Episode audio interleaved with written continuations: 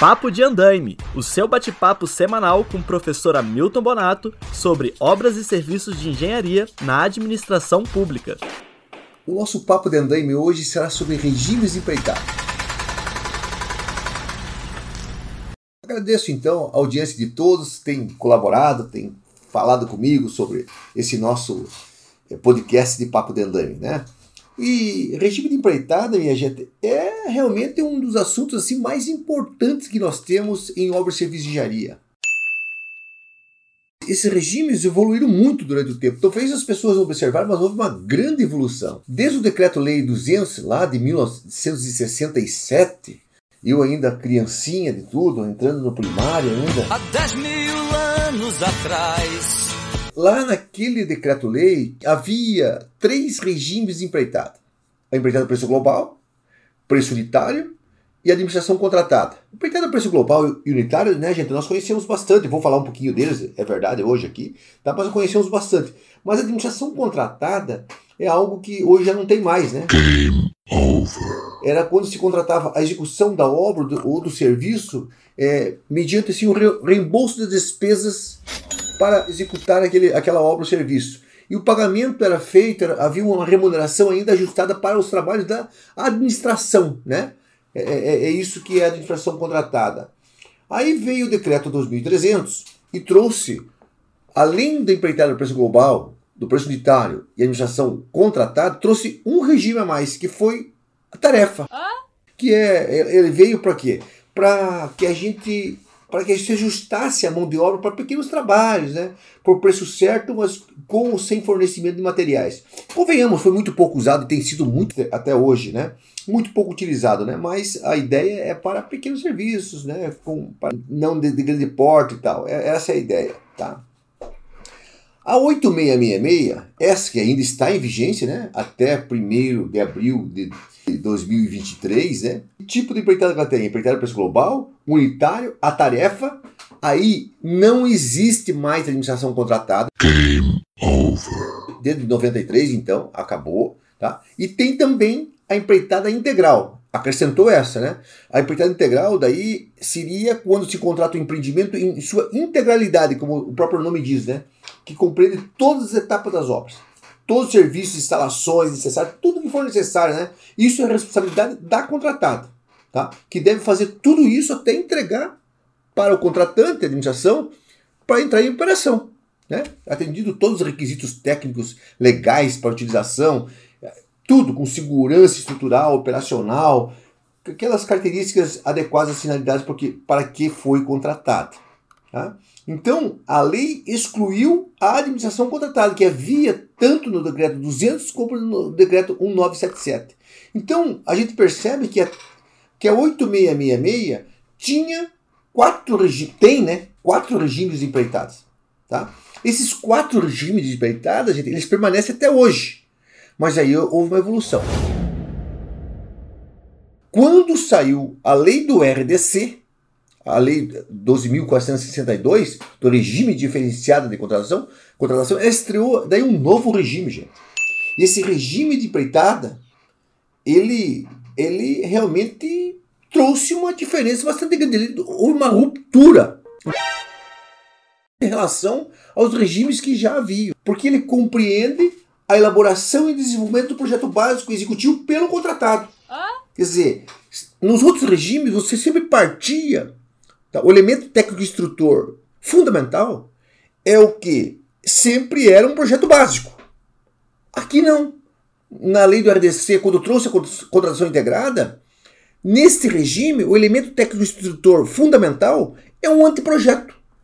O contratado é que, é que elabora e desenvolve o projeto básico executivo. Além disso, ele executa a obra em todo o serviço de engenharia, ele faz montagem, ele faz testes, pré-operação e tudo que for necessário para a entrega final do, do objeto contratado. Então ela tem características diferentes. Por quê? Porque ela mudou o paradigma. Primeiro, ela não exige, como eu falei, como elemento técnico instrutor fundamental, um projeto básico, bastando então um anteprojeto de engenharia. E ela vence um, um velho mantra que existia, que, que é quem projeta não constrói, quem constrói não projeta. Então, esse mantra foi vencido. Por quê? Porque é quem faz o projeto e quem constrói. Em todos os regimes anteriores, não. Quem projetava não podia construir em hipótese alguma. Aqui não. Aqui quem projeta é quem constrói. Tá? E uma outra grande diferença que eu, essa eu acho fundamental, gente. Tá? A obrigação do contratado ela não é de meio, como eram as, as obrigações daqueles regimes que da 8666.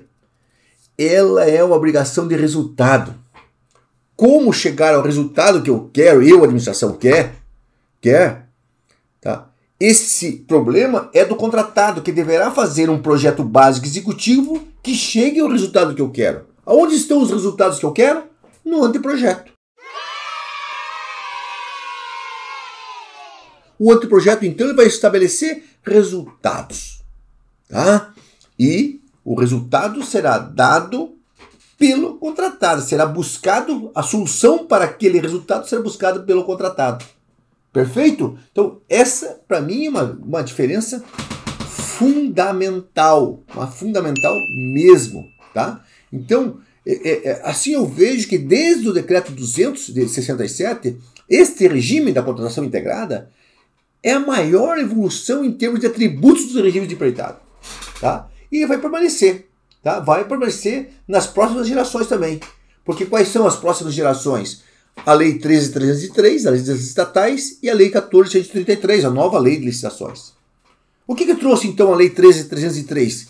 Que é uma outra geração já. Ela manteve todos os regimes da 8666, empreitada preço global, empreitada preço unitário, contratação por tarefa, empreitada integral, contratação integrada da, da 12462 e ainda trouxe um novo regime, que é a contratação semi-integrada. O que, que significa semi-integrada? Nós partimos também de um projeto básico. Só que o contratado ele pode alterar, quando faz o projeto executivo, fazer algumas alterações para buscar melhoria. É um mexe. Então, na, a construção integrada então envolve a elaboração pelo contratado e o desenvolvimento do projeto executivo por ele. Ele vai também executar as obras, o serviço de engenharia, vai fazer montagem, realizar teste para operação e tudo que for necessário para a entrega final do objeto. Então, nesse, nesse regime, o projeto básico poderá ser alterado, desde que demonstrado superioridade das inovações. Tem que trazer ganho para a administração. Ou redução de custo, ou aumento de qualidade, ou redução do prazo de execução, facilidade de manutenção ou operação. Tá? Então, portanto, o elemento fundamental é um projeto básico. No entanto, ele pode ser alterado se for demonstrado vantagem de administração. Lembre que essa alteração não implica alteração do objeto. Lógico, se altera é, a utilização de algum material, sistema construtivo, algo que, que, que, que, não é, caracterize a alteração do próprio objeto, evidentemente, né? Duh. Se não alterar o objeto, você tem que fazer nova licitação, não há dúvida nenhuma. Mas também é muito interessante, e ele, inclusive, é o regime preferencial na lei das estatais. Aí veio a 1433 de 2021, essa nova lei. Essa lei pegou todos esses regimes que havia antes, aqueles quatro da 8666, pegou a Constituição Integrada da 12462, a, das estatais pegou a semi-integrada, então esses seis ele pegou e trouxe um novo regime, que é o fornecimento e prestação de serviço associado. Então, é, o, o, o, o legislador, além de reconhecer que houve realmente um processo evolutivo que ocorreu ao longo das gerações anteriores de regimes de empreitada, ele ainda introduziu então esse, sete regime, esse sétimo regime, tá? que além do fornecimento do objeto, tá? o contratado fornece o objeto, mas esse regime permite que ele, além de oferecer, fornecer o objeto, ele ainda se responsabilize pela operação desse objeto, pela manutenção, né? ou por ambas, por tempo aí determinado que pode variar aí de 5 anos, podendo chegar a 10 anos. Tá? Então, é, o, que, o que, ele pode fornecer? Tá? É, ele pode fornecer serviço de um equipamento, uma obra, né? o projeto e a obra, ele fornece. Importante que depois ele executa aquela obra e, man, e faz a manutenção. Tá? Isso falando em obra, mas pode ser também, como eu falei, o equipamento né, ou outra coisa. Tá? Então, no caso de serviço de prestação de serviço associado, quero destacar, é, o mesmo contrato, gente, terá duas formas de medição e pagamento. Na entrega da coisa, a conclusão será de escopo, escopo predefinido.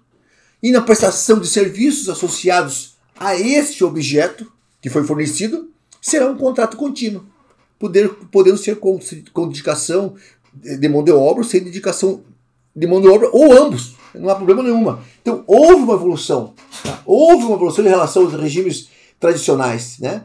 Porque é a possibilidade do, do elemento instrutor, é, instrutor técnico fundamental seja, assim eu vejo, tá? não precisa ser somente o projeto básico, mas pode ter como elemento técnico instrutor um anteprojeto, que mais uma vez né, é, eu entendo que o, quem faz o projeto, nesse caso, pode também executar a obra e prestar o serviço. Ou semelhante ao regime semi-integrado. Então, o projeto permite que se altere o projeto básico, a hora que faz executivo, execute a obra e preste serviço. Tá? Então, é, logicamente que, que, que, nós estamos diante de um, de, um, de um regime novo, diferente dos demais, totalmente diferente da maioria deles. Ele, ele une regimes, né? ele mistura regimes também. É preciso que o gestor público compreenda que o momento de transição esse momento de transição e adote, quando for necessário suficiente, esse novo regime. Lógico que é preciso. Né? Mas nós, nós sabemos também que isso sempre causa resistência e um certo temor. Né? Por isso, por outro lado, é fundamental, gente, que os órgãos de controle compreendam que toda trans transição implica na possibilidade de interpretações díspares. E é preciso que não venham aí penalizar é, é, o gestor que tentou usar, tentou alterar, né? e não o fez com má fé, com um desvio de conduta. Ao contrário, buscou a melhor solução para o seu órgão. Beleza? Então é isso, gente. Isso é um resumão, tá? Um resumão do que, que, é, o que, que são os regimes de empreitada. Beleza? Um grande abraço. Mais uma vez, muito obrigado pela audiência, por estar aí acompanhando comigo é, essa, esse nosso Papo de Andaime. Um abraço, até a próxima.